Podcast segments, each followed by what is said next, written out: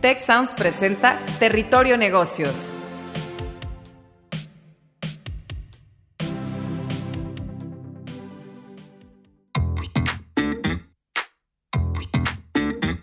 Bienvenidos a Territorio Negocios de EGADE Business School y la Escuela de Negocios del Tecnológico de Monterrey. Mi nombre es Ignacio de la Vega, sirvo como decano de EGADE Business School y de la Escuela de Negocios del Tecnológico de Monterrey y hoy voy a ser su guía por este espacio. Y hoy nos acompaña y vaya lujo Salvador Alba. Salvador Alba es un destacado líder emprendedor, empresario, durante los últimos ocho años presidente del TEC, autor prolífico, su última obra Un México Posible, y pues como comentaba, un ejemplo de liderazgo consciente, humanista, en fin, un gran placer, Salvador, platicar contigo hoy. Salvador, ¿cómo estás? Qué gran placer estar en... Un gusto estar Muchas gracias hay muchos autores, pensadores que hablan de esperar a la nueva normalidad, esta situación que vivimos y que evidentemente pues, nos ocupa, nos preocupa, nos obliga a reinventarnos. Eh, eh, pues yo creo que compartimos que a la nueva normalidad hay que confrontarla reinventando lo que hacemos y cómo nos gestionamos y, bueno, pues cómo aportamos valor a nuestra sociedad. ¿Tú crees que la pandemia, pues que evidentemente pues tiene un impacto aterrador ¿no? en nuestras vidas, en lo sanitario, en lo social o en lo económico, pero también nos ofrece ciertas oportunidades de transformación? Eh, ¿Tú crees que nos va a ayudar de alguna manera, entender ese perfil de liderazgo que este año también el World Economic Forum reclamaba en enero eh, y hablaba de que vivimos uno de los peores momentos desde el punto de vista de grandes liderazgos pues, de la historia reciente de la humanidad. ¿no? ¿Tú crees que nos va a ayudar eh, la pandemia pues, pues, a resurgir en, esos liderazgos con impacto? Mira, eh, sin, duda, sin duda alguna, lo ideal es que no tuviéramos que tener una pandemia para generar cambio pero está demostrado que solo un 5 o 10% de empresas cambian cuando están muy bien. La mayoría cambian cuando hay crisis o están en bancarrota, pero pues es cuando menos forma tienes. Eh, y, sin duda, hablabas mucho de todo este pensamiento que se está haciendo, inclusive ahora en el Foro Económico de Davos, para enero viene su reunión y hablan inclusive de resetear la economía. Eh, hablan de, curiosamente hablan de a pesar de las bondades del capitalismo, pues estamos viendo también que hay unas llamadas de atención en este capitalismo. Y el primero se nos olvida, pero en el en 2015 en el Foro de Naciones Unidas ya los líderes mundiales adoptaron este conjunto de los 17 Objetivos Globales de Desarrollo que les llamamos las ODS y, y era una llamada para erradicar pobreza, proteger el planeta, garantizar la paz, y, estos temas de desarrollo veíamos que había brechas, el, de clima pues, era una llamada de atención porque si no el mismo planeta no era sostenible. En estos cinco años el avance de lo que se acordó y debíamos de avanzar ha sido muy lento. Entonces creo que si esta pandemia acelera este proceso, eh, pues va a ser muy bueno. Y, lo que te decía, eh, a mí me llamó mucho la atención hace dos meses que me conecté eh, a la reunión del foro Económico Mundial que hablan de, la gran reseteada de economía que hay que hacer. Yo nunca había escuchado de ellos que hay que tener un nuevo contrato social y hablaban mucho de la dignidad humana. Hablaban también de que nadie se quede atrás del desarrollo, cuando en realidad estas brechas que hemos generado se ha generado una riqueza, pero también unas brechas enormes. Y el que más me llamó la atención es reconocer que requerimos trabajos más decentes, que tengan más significado y empezar a ver al ser humano más allá de su capacidad motriz. Hoy, hoy si revisas, el 80% de los trabajos en el mundo pues casi no requieren ni el uso de la cabeza de las gentes, es, por su capacidad mecánica. Y mi predicción, Ignacio, es que estamos pasando del el capitalismo que vivimos tú y yo, que nos entrenaron basado en la oferta y la demanda, y donde la verdad esas variables las jugamos de muchas maneras. Podemos detener la oferta como le hacemos en, los, foros, los grupos estos petroleros, pues para cuidar el precio, pero estamos pasando a lo que le llamo yo un capitalismo en abundancia. y, estamos viendo que muchos servicios, cuando se masifican, se van a acercar a costos cercanos a cero, muy bajos. Y, lo estamos viendo, inclusive, si recuerdas hace algunos años, la música que vivíamos de los CDs, pues era casi imposible comprar música en los autoservicios y posiblemente ese mismo dinero es el que hoy gastamos en música, pero está impactando posiblemente al 70% de la población en el mundo, ¿no? Y, también debemos recordar que, que, antes de Internet, pues creamos un mundo físico con estas cadenas de abasto desde la materia prima, varios procesos de producción, distribución, comercialización, marketing, y llegaba hasta el consumidor final. Pero cuando revisas todas esas cadenas y tú te haces la pregunta, a ver, si yo fuera consumidor, ¿por cuáles de esos costos asociados ahí quisiera yo pagar? Y la verdad, la verdad, el 70-80% de las cosas, diría yo, pues si me las pudiera quitar, me las quito mañana. Oye, que si hay que hacer contabilidad y hay que tener oficina, pues si alguien encuentra formas de no hacerlas o hacerlas a precio cero, pues yo encantado. Porque, y entonces cuando llega el mundo digital, dice, pues yo me puedo saltar desde el cliente prácticamente al productor y me, suel, me, me quito muchas de estas eh, cadenas y además tengo la posibilidad de darle un servicio más personalizado. Entonces, eh, de repente, pues todos estos negocios que generaron utilidades, empleos, pues de repente amenazan eh, si llega alguien que rompe el paradigma y conecta directamente. Y, eso es al final lo que está pasando.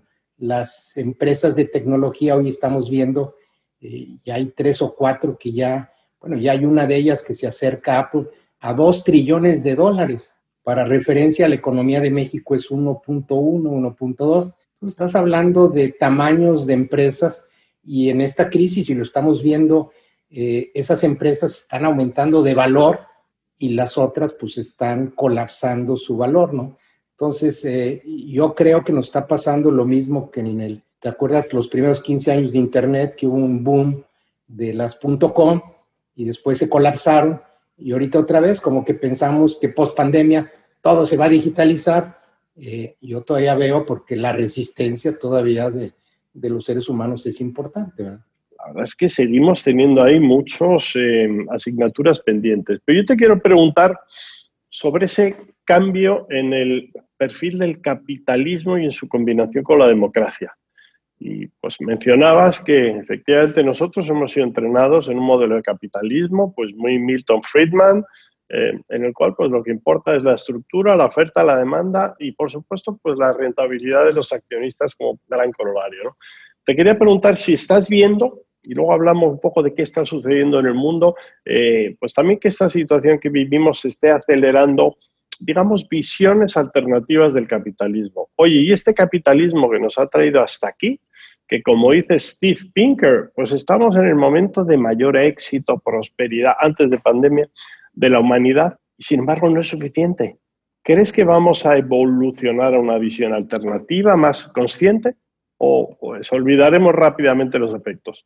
No, mira, sin duda, eh, digo, también recordémonos que las evoluciones de los seres humanos van más allá de nuestros años físicos que estamos en la Tierra porque todos queremos ver los cambios en 5 o 10 años. Y si Internet lleva 35 años y yo creo que todavía no hemos podido digitalizar la economía, siendo una extraordinaria herramienta, yo creo que sí vamos a evolucionar porque le hemos dado un valor al dinero por arriba de la persona y, eso simplemente no es factible.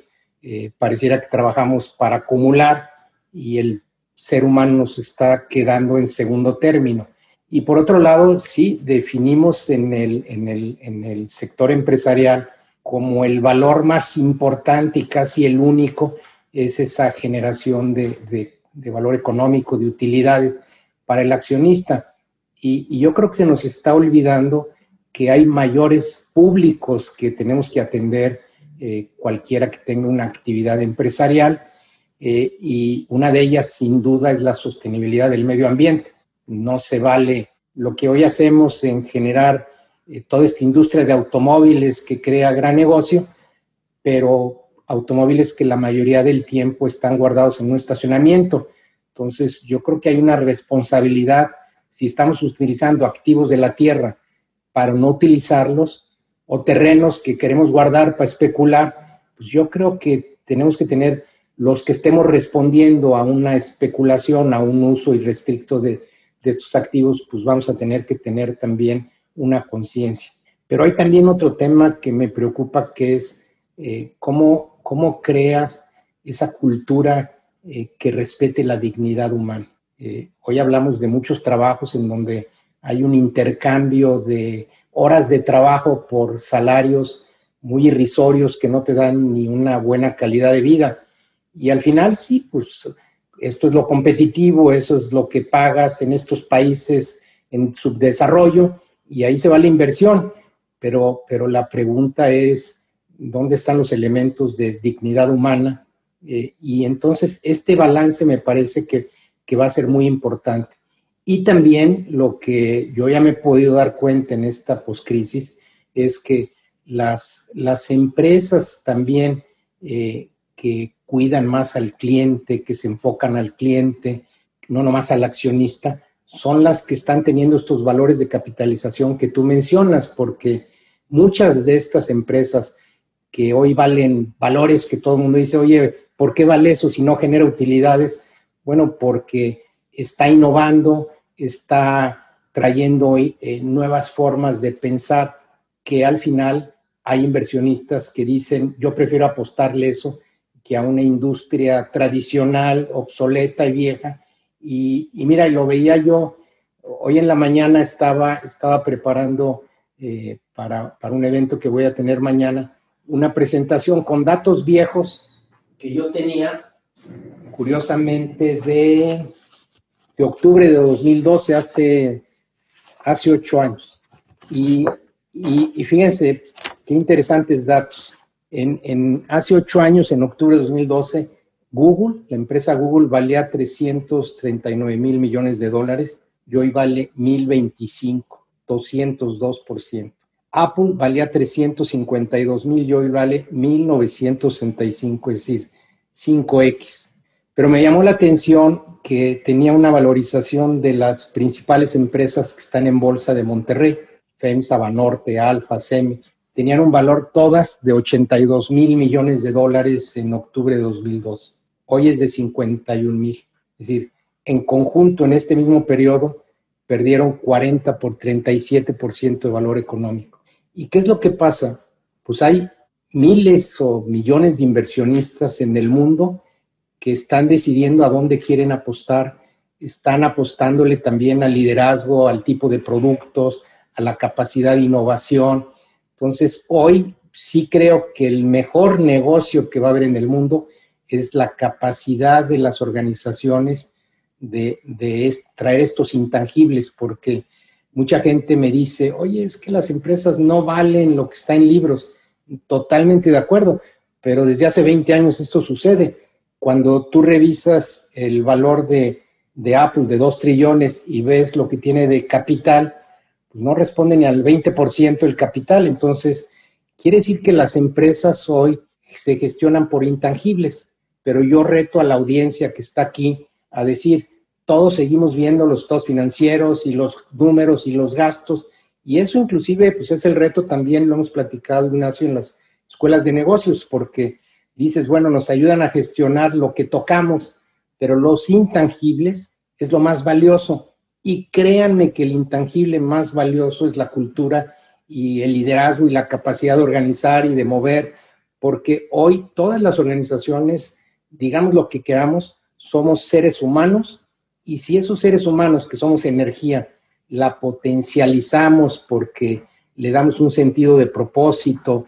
creamos los valores y la cultura para movernos rápido, estas empresas son imparables, pero seamos realistas, ¿cuántas están actuando y cuántas tienen al líder que cree en la cultura, cree en los valores, cree en estos intangibles y sobre todo tiene esa capacidad de gestionarlos, ¿no? Y, y el otro tema también que me parece que hoy vemos en esta pandemia es que estas empresas que están teniendo estos valores, están muy enfocadas al cliente. Y ¿Qué significa? Que están poniendo al cliente como, como el vértice de toda la toma de decisiones. Y la mayoría de organizaciones lo decimos de afuera que el cliente es lo más importante, pero al interior de la organización es el accionista y si podemos, si nos están fallando las utilidades, pues le pegamos al precio. Y al final, pues son todas estas organizaciones donde nosotros mismos somos las, vamos con estas compañías y nos damos cuenta que no nos atienden como nosotros quisiéramos. Entonces, yo creo que también la organización que no entienda que atraer clientes, retener clientes es la chamba y el trabajo más importante y que esto solo se da empoderando a la organización, el que no entiende esto, pues son estas organizaciones que se nos van a ir poquito a poco muriendo. Salvador, la verdad es que estamos pues, ante una audiencia muy relevante en todas estas conversaciones. Hoy estamos hablando de liderazgo, pero yo creo que en la conversación contigo pues hay muchos matices muy ricos y, y que nos aportan también pues una visión lateral a veces de, de, otros elementos en la empresa y la industria. Hoy estamos aquí pues platicando en frente de un número importante de responsables de talento en las organizaciones. Eh, y no solo eso, pues en los últimos 10 años en las grandes empresas cotizadas y no cotizadas, la sucesión hacia el liderazgo de la organización, hacia la posición de CEO, ha venido mucho de esta rama de talento, por aquello de las personas. ¿Cómo podemos desde las organizaciones hoy, y tú has sido un ejemplo eh, en el TEC, eh, y antes de, bueno, pues ya de, retirarte hace unas pocas semanas, teníamos una nueva visión 2030 y decía, habla, habla de liderazgo, emprendimiento e innovación para el florecimiento humano. Es un mensaje poderosísimo que está calando en una organización muy compleja y con 30.000 eh, colaboradores. ¿Cómo ayudamos a otras organizaciones, a estos, eh, a nuestra audiencia, a los responsables de talento y de cambio y de cultura, pues a dar pasos en esta dirección? Sí, mira, yo sí creo que, que lo que vamos a ver es un resurgimiento de este humanismo, esta necesidad de humanismo en las organizaciones, por varias razones. La primera es porque va a cambiar eh, toda esta ecuación de empleo eh, con toda la automatización que viene y que para muchos es una amenaza y para mí es una tremenda oportunidad. Va, va a hacer que, que el autoempleo se dé en una mayor escala y que atraer al talento va a ser muy difícil. El, buen talento, ese liderazgo, es innovador, va a querer venir a ambientes de trabajo incluyentes, respetuosos, y, no va a ser fácil atraer. Eh, yo veía hace un mes, y, y no sé si se fijaron, eh, Apple hizo su reunión de aplicadores, de los que hacen las apps, donde él les intercambia, les da el 30% de lo que se vende en su tienda, pero me llamó la atención, ¿sabes cuántas personas están conectadas para la red de apps de Apple? 23 millones de personas. Y estamos hablando de algo que, que, hace 10 años no existía. Entonces, hoy en el medio tradicional podríamos decir que es el empleador más importante del planeta, pero también es una mentira porque pues, no son empleados como hoy los conocemos de Apple, pero 23 millones de personas conectadas. Entonces, yo, yo sí visualizo que en los siguientes años las personas van a tener dos, tres trabajos en tiempos parciales con muchas organizaciones Hoy la crisis nos demostró a todas las organizaciones, y no fue la excepción el TEC, de que cuando tienes estructuras de gastos fijos muy altas y se te colapsa el ingreso, pues entonces pasas problemas muy serios. Pero la pregunta, ¿y por qué no variabilizas mucho de tu estructura? Y yo creo que eso es lo que nos va a empezar a pensar. Mira, analiza, por ejemplo, cualquier ejemplo que quieras tomar en una empresa cuando contratamos a alguien vemos el perfil de lo que requiere el puesto y siempre ponemos el perfil más complicado de la actividad más sofisticada de ese puesto. Y eso pues determina la persona y determina el ingreso y el salario. Pero esa persona entra y a lo mejor esa actividad la requieres 20% de su tiempo y entonces le, le, lo pones a ver en qué entretenerle el 80% en otra actividad pues en la que tú tienes un trabajo para él. Pero ¿qué pasaría si esa persona desarrolla para tres, cuatro empresas ese trabajo de alto valor, eh, lo hace mucho mejor porque se puede estar preparando, pero eso va a implicar el que el, tipo va a trabajar desde su casa, como hoy le estamos haciendo, y ya no vas a tener el sentimiento ese que traíamos de controlar horarios de entrada y el jefe de, oye, es que ayer no te vi, ¿dónde estuviste? Y, esos jefes que se enojan porque no, porque se sienten dueños de autoridad. Yo, recuerdo una anécdota que, que ojalá nunca la vuelva a existir. Yo me acuerdo cuando llegué al TEC, eh, una persona muy importante que me reportaba se acerca a mí, me pide tiempo para decirme que la próxima semana quería tomar un día de vacaciones. Hijos, dije, imagínate el poder que yo tenía para yo decir, si te dejo o no te dejo. Y la verdad, desde ese día dije, oigan, ustedes hagan lo que quieran, lo que necesiten para su vida personal, no tienen ni que avisarme, y si yo los busco y están fuera, pues es alguna urgencia, pero todavía cuántos jefes controlan las vacaciones y los tiempos libres y dónde estás y no puede ser, no puede ser que en este mundo todavía tengamos ese tipo de estilo. Entonces yo, yo sí visualizo eh, que la vamos a tener difícil, pero por otro lado también la crisis es una gran oportunidad porque ahorita va a haber una cantidad de talento. Ahora, si tenemos el imán para traer ese talento, eh, pues podemos crear organizaciones nuevas, podemos reinventarnos. Eh, y recordar también que yo, recuerdo que, que, Albert Einstein cuando murió, que se, todo el mundo sabe que su cerebro lo donó para que lo estudiara. Y, y curiosamente, pues lo que salió de conclusión es que era igualito a todos, nomás que el cerebro estaba más usado, el musculito estaba más usado de alguna parte. Y, y creo que esta crisis lo que está haciendo es que estamos usando el cerebro y a, mí mucha gente me dice, oye, esto me está agotando, esto de trabajo. Le dije, no, no te está agotando, lo que pasa es que por primera vez estás usando el cerebro. Esta crisis nos está obligando a repensar nuestra vida, a repensar muchas cosas y repensar en las organizaciones, nuestra empresa. Y, está bien, este, hay que empezar a utilizar ese músculo, pero yo creo que este, esta crisis va a aflorar lo mejor de cada uno. Y estoy seguro que quien supera esta crisis se va a superar a sí mismo pero también reconocer que en esta crisis hay ganadores y, también hay perdedores. Nuestras organizaciones, todas, pues están poniendo la mira en estrategias inmediatas de supervivencia y en el medio y largo plazo.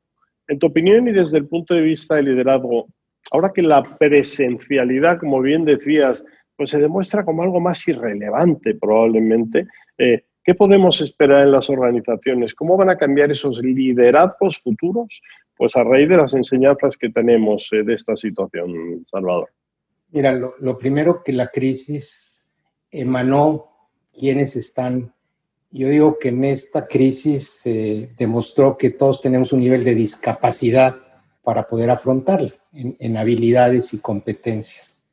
Pero también pues nos estamos dando cuenta y muchos consejos de administración se van a dar cuenta que no tienen a los directores generales o a los equipos directivos correctos y, vas a ver cómo va a haber un movimiento enorme, pues por enfrentar inclusive grupos diferentes que se atrevan a retar el statu quo.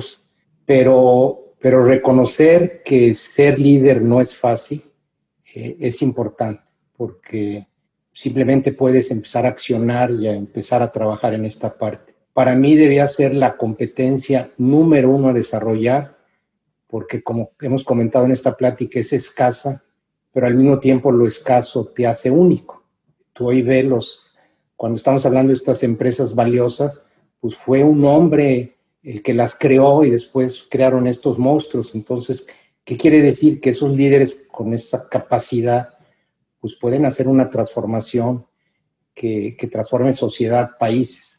Y la competencia eh, más importante para una persona en un mundo en cambio exponencial es por mucho su capacidad creativa, de innovación, de resiliencia, y tú lo mencionabas mucho, ese pensamiento crítico, el cuestionar todo. Y en muchas organizaciones, cuando cuestionas y haces las preguntas simplemente para, para encontrar mejores respuestas o para confirmar, hay, hay negativas a, escuchar, ¿verdad? Y aunque, fíjate, todos los seres humanos nacemos con estas capacidades, esto que hablamos del lado derecho y izquierdo del cerebro. Pero todos los procesos de formación, desde casa, escuela, buscan que adoptemos hábitos y patrones que son aceptados por la mayoría, pero esto lo que hace es que toda esta capacidad creativa nos las van matando, porque un chico creativo, cuando tú quieres poner a un grupo de 30 personas en un salón y porque tienen la misma edad son iguales, pues es la mentira más grande del mundo. Pero entonces, pues para que el profesor los pueda controlar, pues le matas toda esta creatividad y el que se aburre lo regañas y, y etcétera, ¿sí? Y recordar también que nuestras organizaciones, las que hoy administramos, fueron diseñadas para un ambiente de poco cambio. Cuando las decisiones, como mencionaba, las toma el jefe, pues nos hace muy lentos, pero antes, por muchos años, la velocidad no importaba y como decíamos, bueno, pues eh, si hoy no eres rápido, pues, pues te vas a morir. Y, y, es increíble cuando, y esto también va para, para ti, Ignacio, las escuelas de, de negocios, ¿sí? Las teorías que hoy rigen mucho del capitalismo, las bases del capitalismo, fueron de Adam Smith en el siglo XVIII. Y nos enseñó él, si te acuerdas, que había que hacer división del trabajo porque lo que había que buscar era eficiencias. La realidad es que velocidad de respuesta, que es, que es lo que hoy nos piden, no estaba en las teorías de Adam Smith, ¿verdad? ¿Y qué hicimos nosotros? Pues fragmentamos las organizaciones recursos humanos, finanzas, producción, crédito. Y luego, si le sumas los estilos de liderazgo de que este es mi territorio y si quieres hablar a mi territorio, pues me tienes que avisar, pues nos llevan a tener organizaciones que a pesar de lo que digamos todos son lentas, inflexibles, costosas y el cliente insatisfecho y además la gente desmotivada. Entonces, ¿qué quiere decir? pues hemos construido unos monstruos que no están funcionando y que sin duda eh, tienen que cambiar. Eh, Salvador, pues se nos acabó el tiempo. Una práctica, pues para mí magnífica, muy constructiva. Te agradezco muchísimo en nombre mío personal, de Gadi, del tecnológico, por supuesto. Salvador, un placer y hasta siempre. Muchas, muchas gracias a todos ustedes. Gracias. Si te gustan las entrevistas a grandes pensadores, investigadores y personalidades, te invitamos a escuchar The World's Greatest Challenge, el podcast en el que nuestros invitados especiales abordan los grandes retos del futuro de nuestro planeta. Escúchalo en Spotify, Apple Podcast y Google Podcast. Gracias por escuchar un episodio de Territorio de Negocios, el podcast de EGADE Business School y de la Escuela de Negocios del Tecnológico de Monterrey y Tech Sounds. Nuestro productor ejecutivo de Tech Sounds es Miguel Mejía, nuestro asistente de producción Marcelo Segura, los productores de Territorio de Negocio Luis Vargas, Adriana del Castillo, Francisco Coria, Carla Díaz, Desiree Ukovitz y Santiago Velázquez. Postproducción a cargo de Max Pérez. Les invitamos a escuchar el siguiente episodio de Territorio de Negocios y el resto de programas de Tech Sounds en Spotify, en Apple Podcast, en Google Podcast y en tech.mx barra Tech Sounds.